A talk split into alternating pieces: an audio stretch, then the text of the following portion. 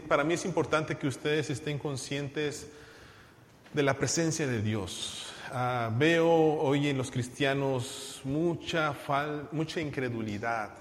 Eh, el domingo pasado hablamos sobre Carlos Wesley y cómo él decía que eh, a veces blasfemamos el nombre de Cristo porque nosotros decimos, sí, Espíritu Santo ven, pero en nuestro interior no lo creemos.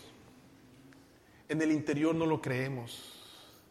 Y esa es una preocupación muy, muy fuerte para mí, porque si nosotros no creemos que la presencia de Dios desciende sobre nosotros, si no creemos que la presencia de Dios está con nosotros, hermanos, ¿qué será de nosotros entonces? ¿A dónde vamos a llegar? Y algunos cristianos he visto, ¿puede haber un cristiano derrotado, hermanos? ¿Puede haber un cristiano derrotado? ¿Ah? No. No puede existir un cristiano derrotado. Puede estar triste, preocupado de repente por alguna situación que llega de... Pero dice la Biblia, el gozo del Señor, ¿qué? Es mi fortaleza. Y en esta mañana, hermanos, que yo quisiera hablarles sobre la presencia de Dios. Yo espero que usted capte algo bien importante sobre este mensaje. Espero que sea bendición para su vida. Ustedes por ahí, ¿verdad? Que algunos me han dicho los miércoles. Yo no sé, no he visto la historia todavía. Pero por ahí algunos dicen, pastor, termine rápido porque me tengo que ir a ver a la televisión las historias bíblicas. Creo que han salido las historias bíblicas por ahí por televisión, ¿verdad? Las están pasando. Y por ahí, este, creo que ahora está la de... La de, ¿la de José o la de Josué. Y miren, bien que saben, ¿eh? ¿Eh? Las agarra. Está viendo la historia de José y creo que por ahí también habíamos, este, había salido la de Moisés, si no mal recuerdo, ¿verdad? ¿Sí salió la de Moisés o no salió? Sí, ¿verdad? ¿A qué hora es el horario? A las 7. Gloria a Dios. bueno, por lo menos están viendo algo bíblico. Eh, y no viendo la doctora Polo, ¿verdad? No, no la, no la vean, caso cerrado, no, no, no, no, les edifica. Pero hermanos, eh, ¿se acuerda usted cuando Moisés lideró al pueblo hacia la tierra prometida, al pueblo de Israel? Eh, Dios le dio una instrucción muy importante a, Moisés. Le dice, quiero que me construyas un lugar de adoración. Quiero que me construyas, en, cierta manera, un santuario portátil, un tabernáculo. Espero que ustedes puedan decir esa palabra. Y en Éxodo 25 dice así, dice, y harán un santuario para mí. ¿Y qué cosa? Y habitaré en medio de ellos Conforme a todo lo que yo te muestre, el diseño del tabernáculo y el diseño de todos sus utensilios, así lo vas a hacer, le dijo Dios a Moisés.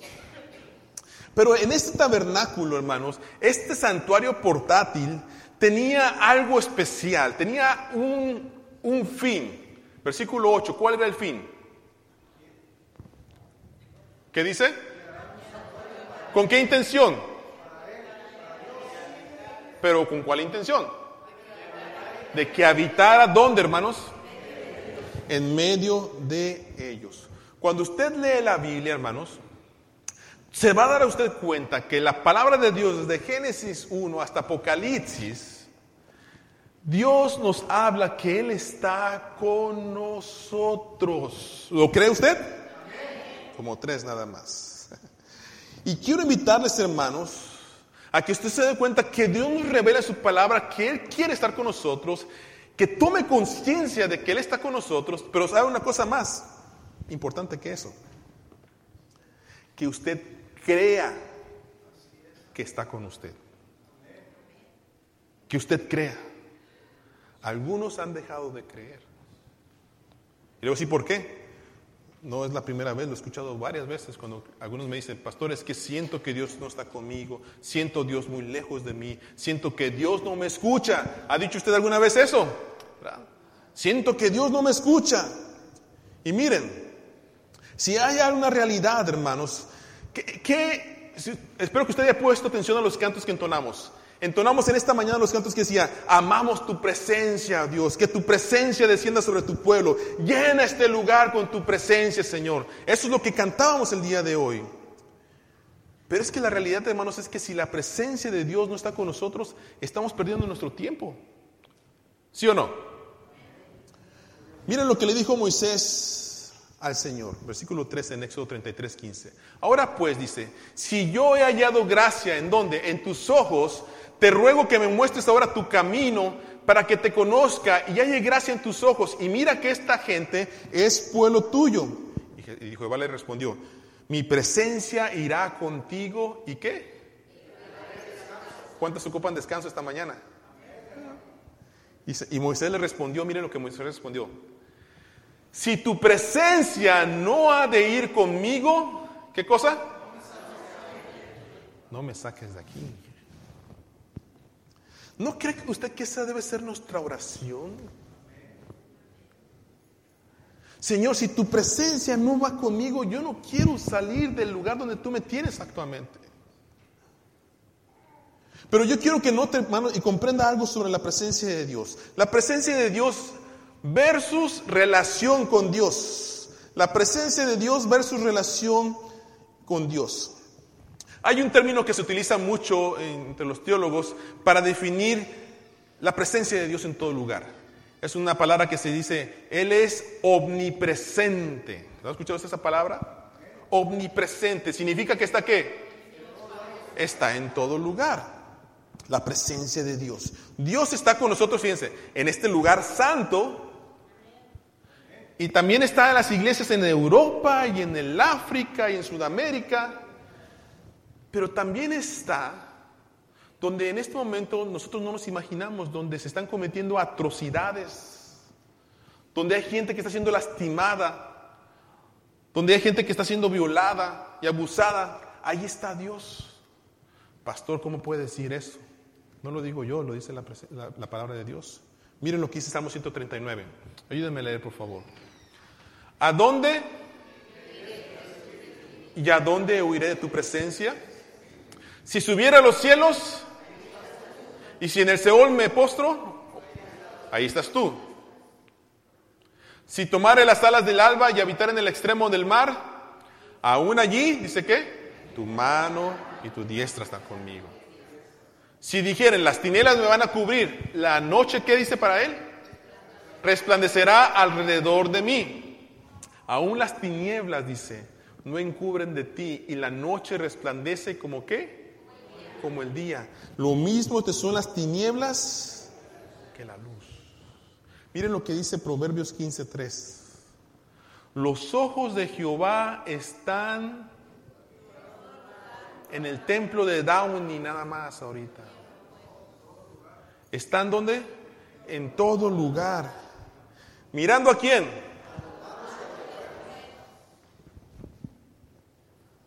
¿No le preocupa a usted eso? ¿No le preocupa que Dios haya visto lo que hizo esta semana? Y su esposa no lo vio. ¿No le preocupa lo que agarró, que no era suyo, y piensa usted que no lo vio el dueño pero ¿quién lo vio? ¿No le, preocupa, ¿No le preocupa un poquito lo que pensó? Que lo que usted está pensando nadie lo ve ahorita. Nadie lo sabe. Pero ¿quién sí lo sabe?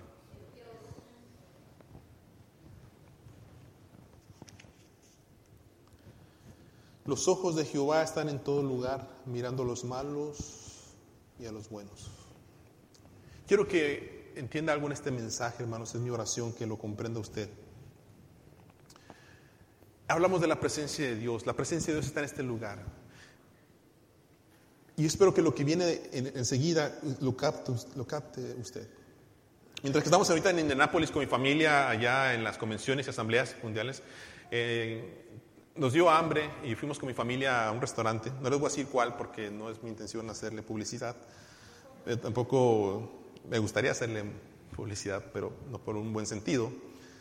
Y mientras que llegamos allí, a ese restaurante, nos sentamos y pasaron cinco minutos, pasaron 10 minutos, pasaron 15 minutos, pasaron 20 minutos, pasaron 30 minutos, pasaron 40 minutos. Y entonces el mesero dice, oh, ¿quiere algo de tomar? Sí, estamos listos para la orden. Ok. Ordenamos, pasaron 5 minutos, Pasaron 15 minutos, pasaron media hora, pasaron 45 minutos y llegó la comida y fría. Sin duda, hermanos, sin duda que nuestra presencia para ese restaurante no era importante. No era importante. ¿Se ha sentido usted alguna vez así? Como que su presencia no es importante. ¿Se ha sentido usted en algún restaurante, verdad, donde pasan y pasan y pasan y no le hacen caso? En alguna tienda donde usted va a pagar y, se, pasa la cajera, pasa por allá, ¿verdad? O está en el hospital y pasan los doctores, pasan los enfermeros, usted con el dolor así que está muriendo y todo tieso allí y no le hacen caso. Y su presencia parece que no es importante. Es más, un poquito más personal. Llega el marido de trabajar todo sudado, todo con grasa, y toca la puerta o abre la puerta, llega a su casa y ni siquiera le dicen buenas tardes, ni buenas noches, ¿no? La esposa ni siquiera lo recibe con un beso, ni un abrazo, y, y como que si no entró, ¿no le ha pasado eso a usted? ¿O los hijos? Se van así como, que si usted no está. Y usted dice, y ya, mejor me hubiera quedado donde yo estaba. Su presencia está allí, pero usted es ignorado. Ahora la pregunta es, ¿cómo se siente usted? ¿Se siente bien? Es más, usted puede haber llegado a la iglesia el día de hoy y nadie lo ha saludado. ¿Y cómo se siente usted? ¿Se siente bien? parece como que no está. Pues parece que ni viene a la iglesia. Su presencia es ignorada. Y hermanos, nosotros cantamos hoy, pedimos la presencia de Dios que descendiera, que nos llenara nuestra vida. Eh, pedimos, Señor, desciende con tu presencia, amamos tu presencia. Pero ojo, escúcheme. Esto es importante, hermanos. Miren, ustedes estaban cantando la presencia de Dios, amamos tu presencia, llena este lugar con tu presencia. Pero a lo mejor usted estaba en su mente, ay, ¿qué voy a hacer con mi hijo? Ay, ¿qué voy a hacer esta semana porque no tengo cómo, cómo comer? Ay, ¿y qué voy a hacer porque el doctor me dijo que no se puede hacer nada? Estaba usted cantando que la presencia de Dios lo llenara, pero en su mente usted estaba en otro lugar. Ahora la pregunta es, es, es, esta. La presencia de Dios está en este lugar. Ahora la cuestión es, ¿estamos ignorando la presencia de Dios en este momento? ¿Estamos ignorando su presencia? No importa cuánto cantemos, no importa cuánto leamos la palabra de Dios, pero si nuestra, nuestra mente, nuestro corazón no se abre a lo que Dios está haciendo a mi alrededor, estoy ignorando su presencia. Es como diciendo, oye, yo quiero trabajar en ti. Espérame, Señor, estoy ocupado con mis pensamientos, con mis problemas, con mis dificultades, con mis situaciones. Cuando termine de pensar, a lo mejor te doy espacio para que me hables.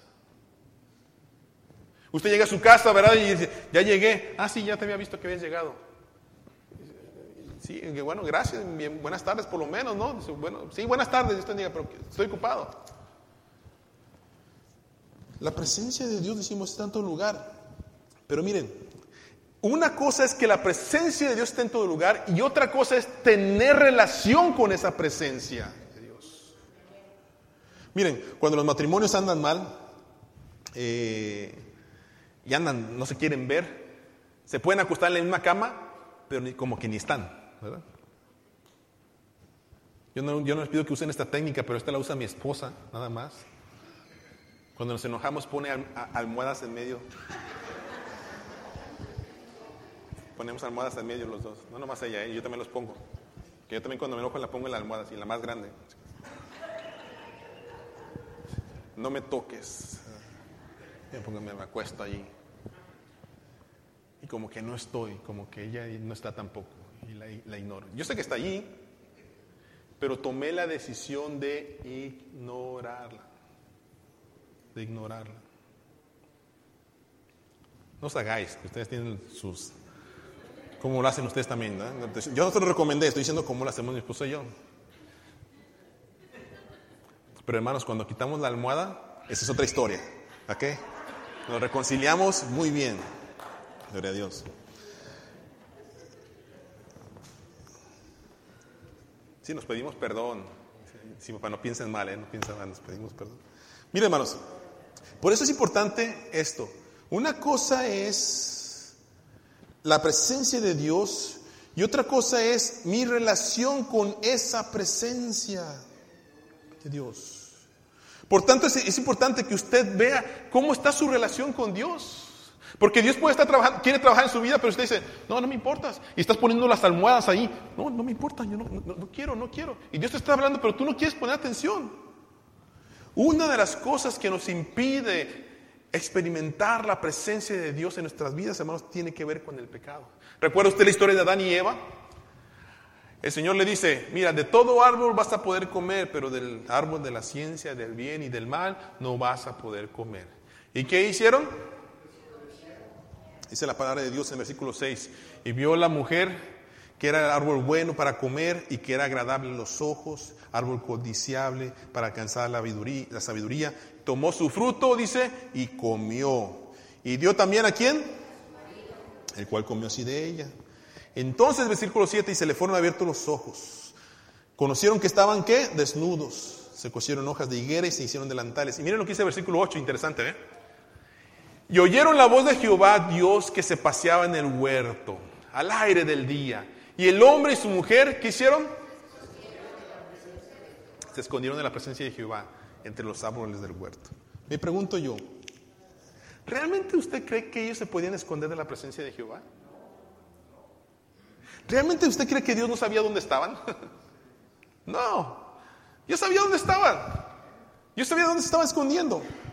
Pero ellos prefirieron esconderse de la presencia de Dios porque estaban qué? Mal. Estaban mal.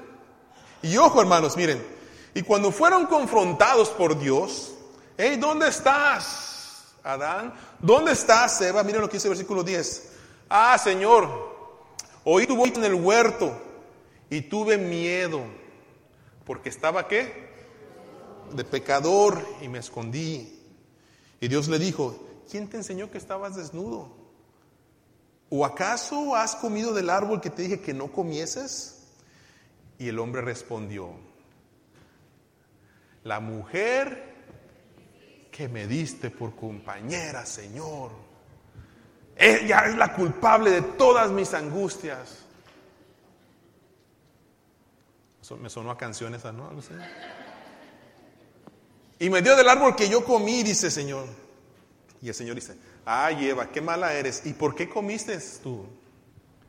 Y entonces la mujer dijo, ¿la serpiente qué? Yo comí. Se, se fija, hermanos, cuando la presencia de Dios quiere estar en medio de nosotros, eh, tocar nuestras vidas, y nosotros andamos mal, ¿qué es lo que hacemos? Nos escondemos. Pero cuando somos confrontados, ¿qué hacemos? Nos excusamos. Ah, Dios, es que mi esposa, es que mi mamá, es que mi hermano, es que el pastor, es que la iglesia, es que la sociedad, es que el orgullo, es que así soy. El chiste es, yo no soy responsable, alguien más lo es, no yo, Señor aniquílalo. Pero soy ese ser culpable de por qué yo estoy así. Y miren, hermanos, Dios quiere tener una relación con nosotros. Escúcheme, por favor. Dios quiere tener una relación con nosotros, pero mientras que tú te escondas y tengas excusas para tachar esa relación con Dios, nunca la vas a experimentar. Nunca la vas a experimentar. Gracias, gracias. Por eso, hermanos, quiero que capten algo. La relación con Dios comienza con Jesucristo. La relación con Dios comienza con Jesucristo. Dice Juan 14, 6, versículo 7. Jesús dijo, yo soy el camino y la verdad y la vida. Nadie viene al Padre si no es por mí. Si me conocieseis, también a mi Padre conocerías. Y desde ahora le conocéis, dice, y le habéis visto. La Biblia, hermanos, dice así de claro, que por causa del pecado nosotros fuimos separados de la presencia de Dios. Nuestra relación con Él está rota. No es que Dios se haya alejado de nosotros, hermanos, es que el pecado nos separa de Dios. La realidad, hermanos, es esta. Mientras usted no esté y arregle cuentas con Dios, usted va a estar separado de la presencia de Dios. Usted recuerda y le comenté al principio, ¿verdad? Que los israelitas, eh, a través de Moisés, su líder, Dios les pidió que hicieran un santuario, un tabernáculo. ¿Sabe usted que ese tabernáculo no cualquiera se podía acercar? Solamente los sacerdotes. Inclusive dice que cuando ellos entraban al, santuario, los sacerdotes tenían que usar unas, unas túnicas que traían unas campanitas. Y las campanitas era, dice que eran para que estuvieran haciendo ruido mientras que estaban en el templo. Hagan de cuenta que ustedes estaban allá afuera. Decía, pastor, vaya y preséntenos los pecados que hemos cometido. Y ahí entra el pastor aquí al templo, ¿verdad? Yo me tenía que poner unas campanitas aquí, pero también con un lazo. Y estaba amarrado. De manera tal, hermanos, que entonces los demás estaban así. Todavía está vivo. Todavía está vivo. Y si dejaban de escuchar las campanitas, empezaban a jalar. Eso quiere decir que el sacerdote había muerto en la presencia de Dios. Porque ningún sacerdote podía entrar a la presencia de Dios sin estar purificado. ¿Cuántos sacerdotes murieron para que se pusieran campanitas? No sé. ¿Se han de haber dado cuenta? Oye, no cualquiera puede entrar a la presencia de Dios. Pero miren, hermanos, quiero que se den cuenta. Gracias a Dios por Jesucristo. Gracias a Dios por Jesucristo. Porque nosotros podemos entrar en este momento ante su presencia, no por lo que yo soy, sino por los méritos de Jesús. Miren lo que leíamos en nuestro devocional. Apocalipsis 5, eh, versículo 5 dice, y de Jesucristo, el testigo fiel, el primogénito de los muertos y el soberano de los reyes de la tierra, al que qué. ¿Y qué más? Y nos lavó de nuestros pecados con su sangre. ¿Qué nos hizo? Dice, nos hizo qué? Reyes y sacerdotes para Dios su Padre. A Él sea la gloria e imperio, dice, por los siglos de los siglos. Amén. Por eso, hermanos, en esta mañana, si usted quiere experimentar una relación con esa presencia de Dios, usted debe comenzar arreglando sus cuentas con Jesucristo. Decía David en el versículo 10 del, del capítulo 51, Crea en mí, pónmelo Estefan y dice, crea en mí, dice que, oh Dios, un corazón limpio, renueva un espíritu recto dentro de mí. Dice, no me eches de delante de, mí, de ti y no me quites de mí tu santo qué? Espíritu, vuélveme el gozo de tu salvación. Yo espero que usted capte en esta mañana, hermanos, que la presencia de Dios sí está en todo lugar. Pero tiene que ver mucho mi relación con esa presencia de Dios. Si creo que Dios está allí, si creo que Él se está manifestando en mi vida, si creo que Él me está hablando. Si no solamente, hermanos, usted la está ignorando. Este miércoles pasado estudiamos la vida de Juan Wesley. Y para mí me impactó mucho su testimonio porque dice que Juan Wesley tiene tres etapas en su vida muy importantes. Eh, una cuando predicaba en los grupos pequeños, en las sociedades. Otra cuando fue a predicar. Eh, a hacer una campaña evangelística, pero no le funcionó y venía bien, bien deprimido. Y una de la tercera etapa dice que él cuando venía en el barco, en ese barco dice que había un mástil muy grande que hubo una tormenta y se rompió. Se rompió el mástil. Y dice que él, Juan Wesley, juntamente con varios que estaban allí, empezaron a gritar, ¡ay! Asustados, empezaron a desesperar porque sentían que se morían. Y dice que en ese barco había un grupo de hombres que se llamaban los moravos. Dice, esos moravos estaban quietos alabando a Dios y glorificando a Dios. Y dice que Juan Wesley le llamó tanto la atención lo que ellos estaban haciendo, que se dio cuenta y dice, Señor, yo no puedo estar así. Yo necesito tener la seguridad de mi salvación. Y cuando llegó a tierras alemanas, escuchó un sermón y dice que, dice, Señor, yo no me levanto de este lugar hasta tener la certeza y la seguridad de que soy un hombre salvo. ¿Y saben por qué me impacta tanto su testimonio, hermanos? Porque Juan Wesley, que predicaba a Cristo, estaba en grupos pequeños y no sé cuántos sermones ya había predicado, no tenía la seguridad de su salvación. Y me impacta esto porque muchos de nosotros, hermanos, que estamos aquí en esta mañana, podemos decir, oh sí, Cristo, Dios, Todopoderoso, tu presencia. Pero si Cristo viene en este momento, hermanos, usted no está seguro si se va con Él o se queda. O si se muere en este momento, usted no sabe si se va con el Señor o se va al infierno. No tiene la seguridad.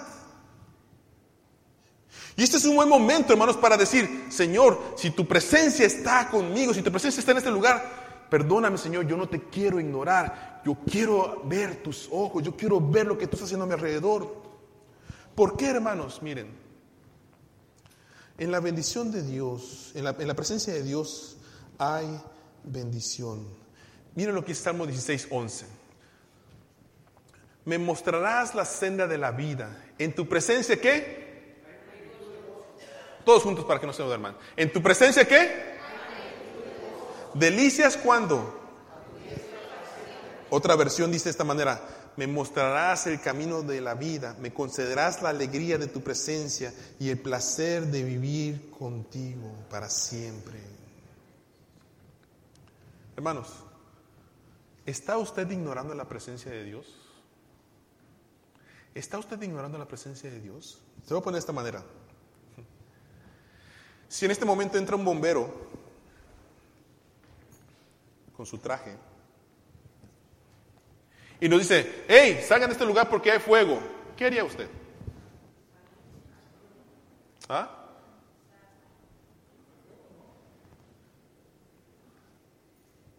Si el bombero le dice, salgan de este lugar porque hay fuego, ¿usted qué haría? ¿Salía o no saldría?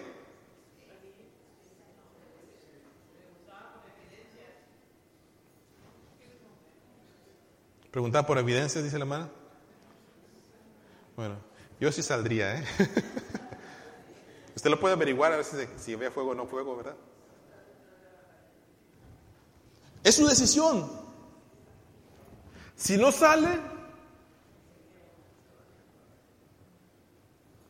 puede ser que tenga razón, a lo mejor el bombero nos quiere jugar una broma, a lo mejor era alguien falso que se viste de bombero y nomás nos está jugando la cabeza, o realmente era un bombero de verdad y nos quería prevenir. Su decisión es o se quema o no se quema pero es su decisión. Hermanos, usted está escuchando del predicador, de un siervo que Dios llamó a predicar su palabra y le está diciendo a usted, Dios quiere tener una relación contigo, Dios quiere estar contigo, Dios quiere tener que su presencia sea palpable en tu vida. Es tu decisión creerle o no creerle a la palabra de Dios.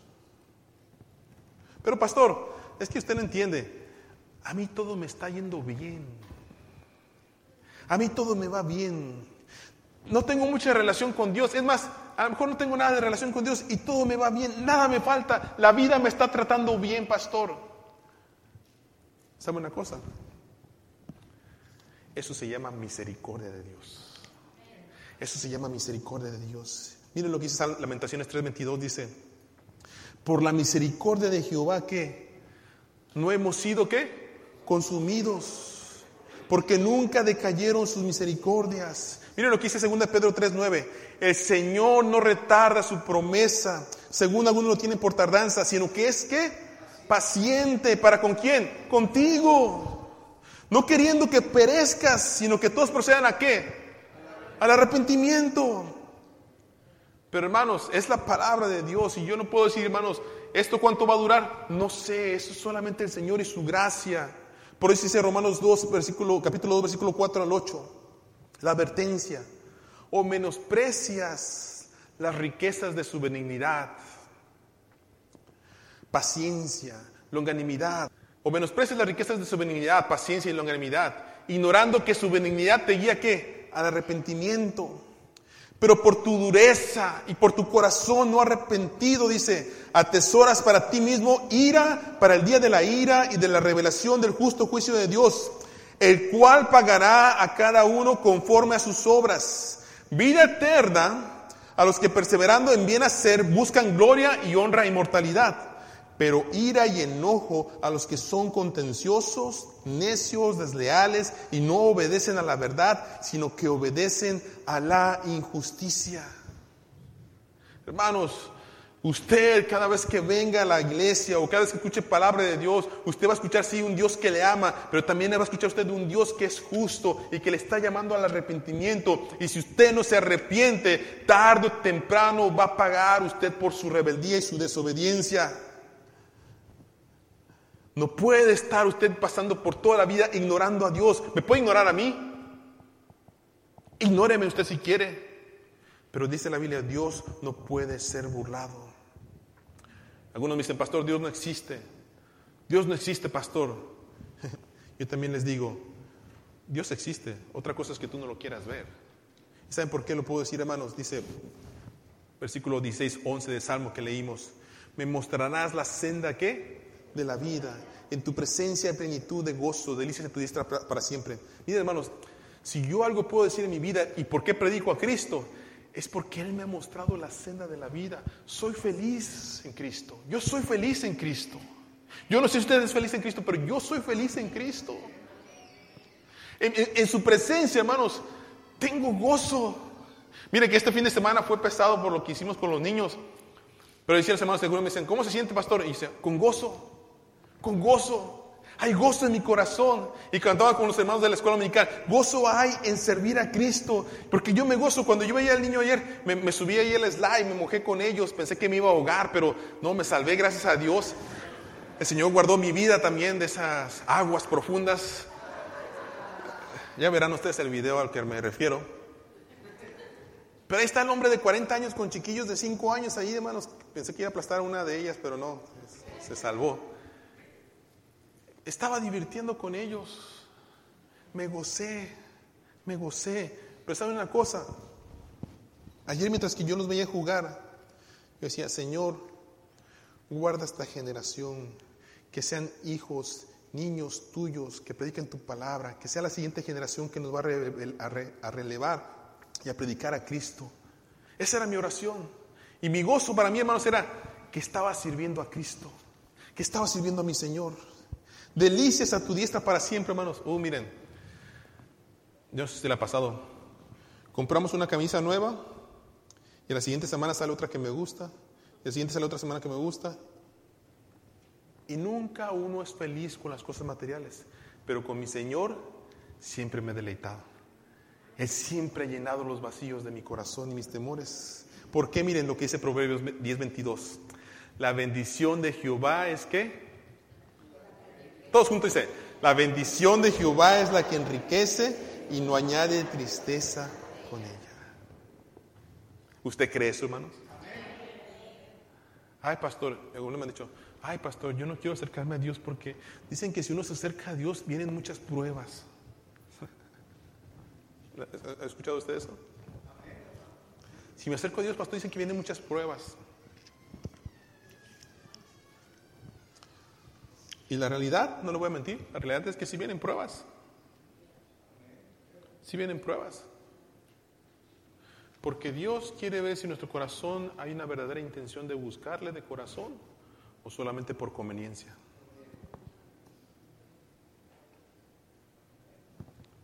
Hace unos meses atrás decía mi Dios, Señor, quiero crecer, quiero crecer, Señor, quiero crecer. Yo, yo, yo, yo, sé que tú me entiendes, Espíritu Santo, ¿verdad? Clama conmigo, Señor, yo quiero crecer, yo quiero crecer, Señor.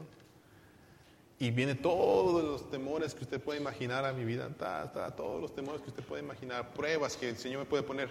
Pero Señor, yo quiero crecer, ya no me importa, yo quiero crecer, yo quiero crecer, Señor, yo quiero crecer, quiero buscar tu rostro, quiero estar seguro de lo que estoy haciendo, no quiero tener falsedad de mi corazón por el temor, quiero crecer, Señor.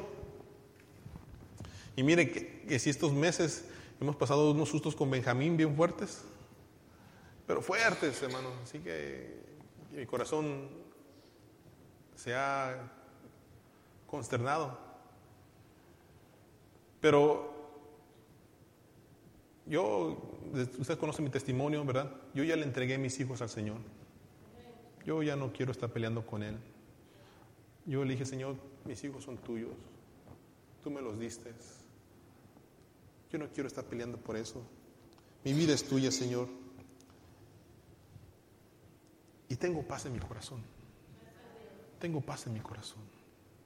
Y sabe una, una cosa, es una paz que sobrepasa todo entendimiento. Pastor, ¿cómo va a ser insensible? ¿Cómo si pastor... No, no, no, me explique. Yo no sé, pero tengo paz en mi corazón que sobrepasa toda la lógica que pueda haber en este mundo. Sé que mi Dios está conmigo.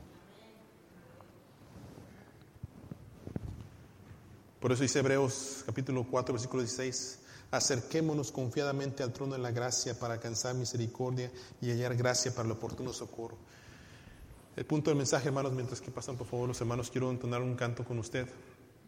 Eh, quisiera decirle, ¿está usted ignorando la presencia de Dios? ¿Está usted ignorando la presencia de Dios? Está con nosotros. Pero aquí la dificultad es, si nosotros estamos ignorando la presencia de Dios, así no va a funcionar.